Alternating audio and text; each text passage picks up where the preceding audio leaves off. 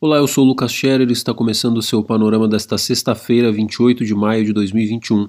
Apoie e financie o projeto assinando por apenas R$ 8,90 mensais em seupanorama.com.br. O presidente Jair Bolsonaro voltou a pedir ao Supremo Tribunal Federal que casse medidas de restrição de circulação de pessoas e funcionamento de atividades não essenciais adotadas por governadores para conter o avanço da pandemia Desta vez, os alvos são os estados do Paraná, Pernambuco e Rio Grande do Norte. Por meio da Advocacia Geral da União, Bolsonaro voltou a afirmar que tais medidas desrespeitam direitos constitucionais como o de ir e vir e ao trabalho.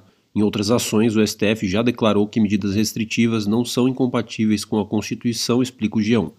A ação chega no mesmo dia em que o diretor do Instituto Butantan afirmou à CPI da pandemia que Bolsonaro foi o culpado pelo Brasil não ter recebido 100 milhões de doses da Coronavac até este mês de maio, de acordo com Dimas Covas, o presidente foi responsável pelo atraso de três meses nas negociações com a China no ano passado, levando à suspensão da assinatura de contrato em outubro, e que ataques de Bolsonaro e aliados contra o governo chinês reduziram o ritmo de importação de insumos para a produção do imunizante. De acordo com um cálculo feito pela Universidade Federal de Pelotas, isso teria levado à morte de mais de 80 mil brasileiros, reporta a Folha.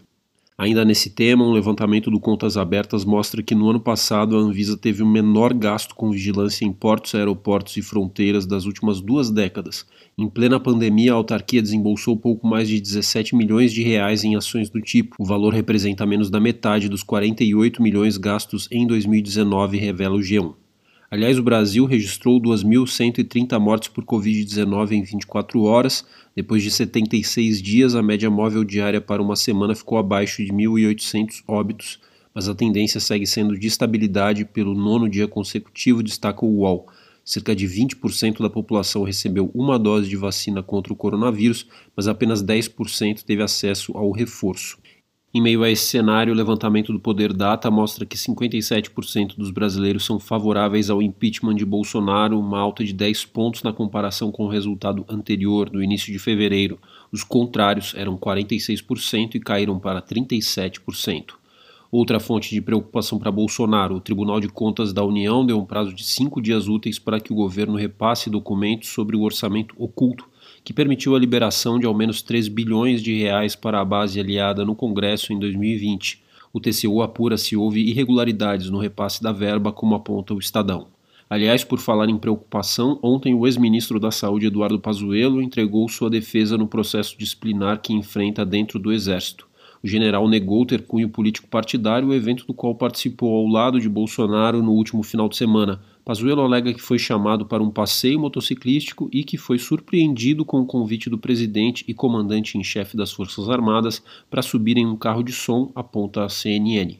E voltando ao judiciário, o STF formou maioria para anular a delação premiada do ex-governador fluminense Sérgio Cabral, no acordo firmado com a Polícia Federal, o político acusou o ministro do Supremo Dias Toffoli de receber 4 milhões de reais em troca de decisões judiciais. A delação foi contestada pelo Ministério Público Federal, segundo o qual Cabral escondeu informações, tais como o valor do total de propinas recebidas por ele. Até aqui o placar está em 7 a 4 a favor de anular a delação, relata o UOL.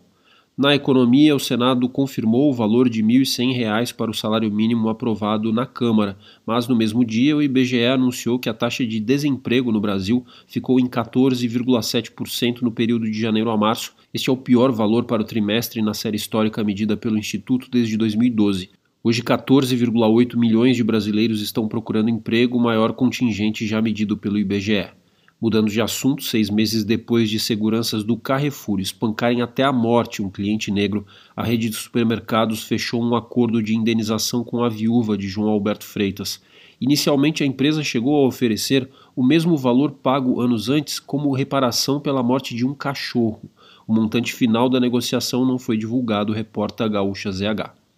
E morreu de Covid-19 aos 96 anos Nelson Sargento, um dos maiores nomes do samba nacional.